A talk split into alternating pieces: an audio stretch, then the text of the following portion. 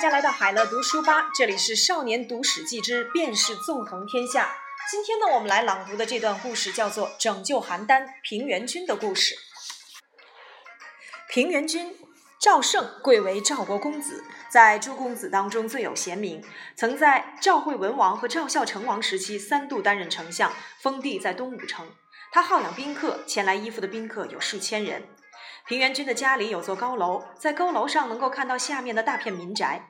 民宅里有个跛子，一跛一跛地走到井边打水。平原君的小妾在高楼上看到跛子走路的样子，便大笑起来。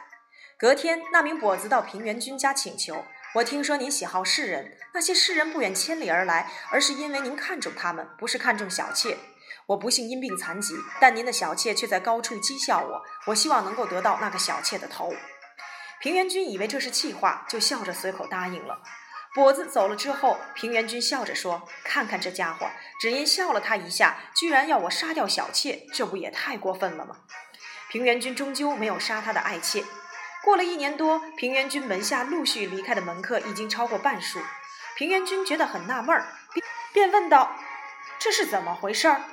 为什么离去的人这么多？我对待各位从来不敢稍有怠慢。”有个门客上前说：“只因您没杀掉那个讥笑跛子的小妾，大家都以为您贪爱美色、轻贱世人，所以才离开。”于是平原君杀了那个讥笑跛子的小妾，砍下了他的头，亲自登门将头颅送给那名跛子，借此向他谢罪。此后，平原君的门客才逐渐回来。当时岂有孟尝君，未有信陵君，楚有春申君，都是以养士而闻名，因此平原君也尽自己的努力，立于人世。长平之战之后三年，赵孝成王九年，秦军围攻了赵国的都城邯郸。平原君出任了赵国的使者，向外求救，打算尊楚国为长，与楚国订立合纵抗秦的盟约。他把门客集中起来，要找二十个有勇有谋且文武兼备的门客一起去。平原君说，最好是能够经由商议而获得成功。要是谈判破裂，那就逼楚王在殿堂上把盟约签下，必须确立合纵关系才能回来。这些人不必去外面找，就从门客里挑选吧。可是选来选去，只挑出了十九个人。门客里有个叫毛遂的人走上前来，向平原君自我推荐，要凑足二十个人，现在还差一个，请您让我充数，一同前往吧。平原君问先生在我门下有多少年了？毛遂回答三年。平原君说，一个有贤德的人活在世上，就像把锥子放在口袋里，锥尖会马上露出来。先生在我门下待了三年，左右的人从来未有称赞过您，而我也不曾听说过您。这必定是因为先生没有什么专长，恐怕先生不行，还是留下来吧。毛遂说：“属下现在就是要请您把我放在口袋里，要是能早点把我放在口袋里，毛遂早就脱颖而出，岂止露出椎间而已。”后来平原君答应了毛遂，让他一同前往。其他十九个人都互相使眼色，相视而笑，但没有发出声音。然而，当一行人来到了楚国后，毛遂和另外十九个人辩论，十九个人都表示佩服。平原君与楚王商议合纵，谈论其中的利害关系，从日出谈到了中午，都没有得到结果。那十九个人对毛遂说：“先生，请上。”毛遂紧握剑柄，快步台阶而上，对平原君说：“合纵的利害关系，两句话就能解决，今天却从一早谈到中午都不还能解决，这是为什么？”楚王一愣，向平原君问：“这个人是做什么的？”平原君说：“这个人是我的家臣。”楚王呵斥道：“还不下去！我在跟你的主人说话，你上来做什么？”毛遂持剑上前说：“大王敢呵斥我，不过是仗着楚国人多势众。但现在十步之内，大王没有人保护，大王的性命便操控在我的手里了。我的主人就在这里，您何必这样呵斥我？”毛遂听说商汤以七十里而统治天下，周文王以百里的土地让诸侯臣服，靠得起指示。兵卒众多，那是因为他们能够掌握形势，让天下人服从。今天楚国面积方圆五千里，将士百万人，这是称霸天下的本钱。楚国的强盛，谁能够抵挡得住？白起只不过是个臭小子，率领数万人的军队跟楚国作战，一战拿下了盐营，二战烧毁了夷陵，三战让大王的先祖受辱。这样的百世冤仇，连赵国都感到羞辱，大王您却不感到羞辱？订立合纵盟约，完全是为了楚国，不是为了赵国。我的主人就在面前，干嘛对我这样大声的讲话？楚王迫于形势，也被毛遂的一般话说得惭愧起来，只得回答：“是是，事情就像先生说的那样，我一定竭尽全力来实现合作。”毛遂说：“那么合纵关系确定了吗？”楚王说：“确定了。”毛遂对身边楚王的侍从说到了：“将鸡、狗和马的血取来。”楚王的侍从照着他的吩咐去做。在当时，若是要歃血为盟，天子用的是马血，诸侯用的是狗血，而大夫以下用的是鸡血。毛遂捧着铜盘，跪着进献给楚王，说：“大王，您就带头歃血，把合纵盟约定下来。其次是我的主人，接着是毛遂。”三人依序用嘴吸了铜牌当中不同的血，合纵盟约就在殿堂上定了下来。毛遂左手持盘，用右手招呼另外十九个人，说：“各外也在堂下歃血为盟吧！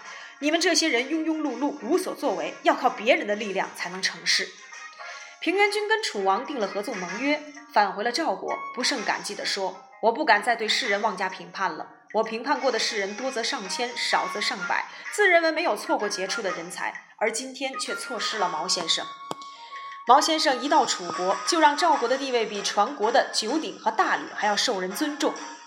毛先生的三寸不烂之舌强过了百万大军，我赵胜真的不敢再对世人进行任何的评判了。于是平原君将毛遂奉为上宾。平原君返回了赵国后，楚国派春申君带兵前来救赵国。魏国的信陵君假奉旨意，夺取了魏将晋鄙的部队，也前来救赵国。但秦军包围了邯郸，攻击得很猛烈，援军却迟迟未到。邯郸形势逼迫，眼看就要被攻破，平原君为此忧心不已。在邯郸负责旅馆业务的官吏有个儿子，名字叫做李同。他游说平原君：“您不担心赵国灭亡吗？”平原君说：“赵国灭亡，我将成为俘虏，怎么会不担心呢？”李同说：“邯郸的百姓现在都用枯骨当柴烧，互相交换孩子来吃，形势已经相当危急。但是您的姬妾数以百计，奴婢都身穿锦绣服装，吃剩的饭菜都是鱼肉成堆，百姓却连粗布短衣都穿不上，就算吃糟糠也吃不饱。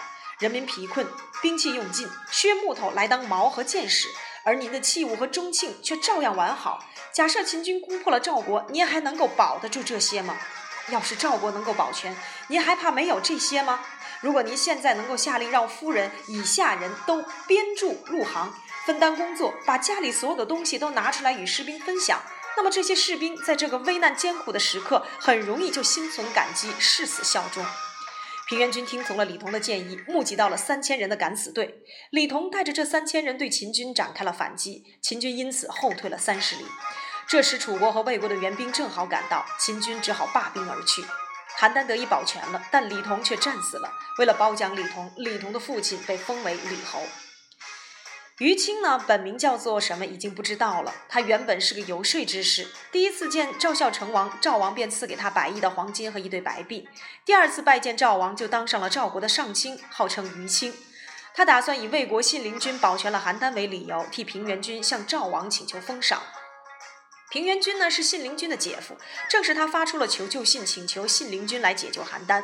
于清这么做似乎有他的道理，但平原君的门客公孙龙听到了这个消息，连夜驾车赶去见平原君。公孙龙问：“真有于清代请封赏这回事儿吗？”平原君回答：“是有这么一回事儿。”公孙龙说：“这么做实在不妥。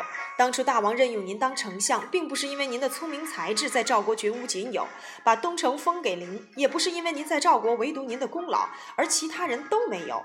这一切都是因为您是大王的亲戚。正因为您是大王的亲戚，当初在接受相印时，您才没有以自己无能而推辞；在接受封地时，您也不说自己没有功劳。”如今信陵君帮忙保住了邯郸，而您请求封赏，显然是用亲戚的身份来接受诚意，却用一般国人的身份在计算功劳，这么做实在不恰当。更何况于清掌控着整个事情，事情成功了，他也会像讨债一样向您来索取报偿；事若不成，他又会以自己为您请封的虚名来要求您的谢礼。您千万别听他的。平原君听了这番分析之后，拒绝了于清带他请封。平原君在赵孝成王十五年过世。他的子孙世代相袭，最后跟赵国一起灭亡。三分钟读历史关键，司马迁写《平原君列传》，对传主平原君琢磨不不多，反倒显出了毛遂、李同、公孙龙等人的形象。特别是以毛遂以犀利的言辞威逼一国之君订立盟约的豪气，至今还让人称道不已。相形之下，平原君的形象让人感到很平庸，正如他带去楚国的另外十九个人。平原君最大的问题在于，他花费巨资养了那么多的门客，却让毛遂这样的人埋没了三年。要不是自知其能的毛遂在关键时刻主动站出来，平原君能够完成他的任务吗？平原君不太具有识人之明，其实也不太具有识事之明。司马迁批评平原君接受赵王接受上党献郡的事儿，说他未睹大体，看不清方向。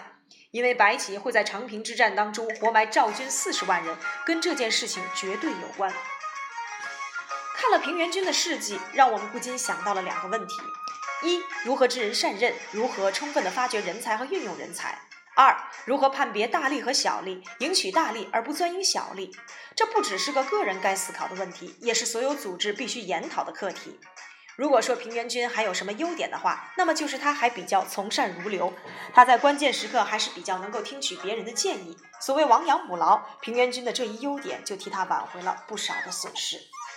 词语收藏夹，毛遂自荐，指自告奋勇、自我推荐；因人成事，是指本身没有能力，而依靠别人的力量做成事情。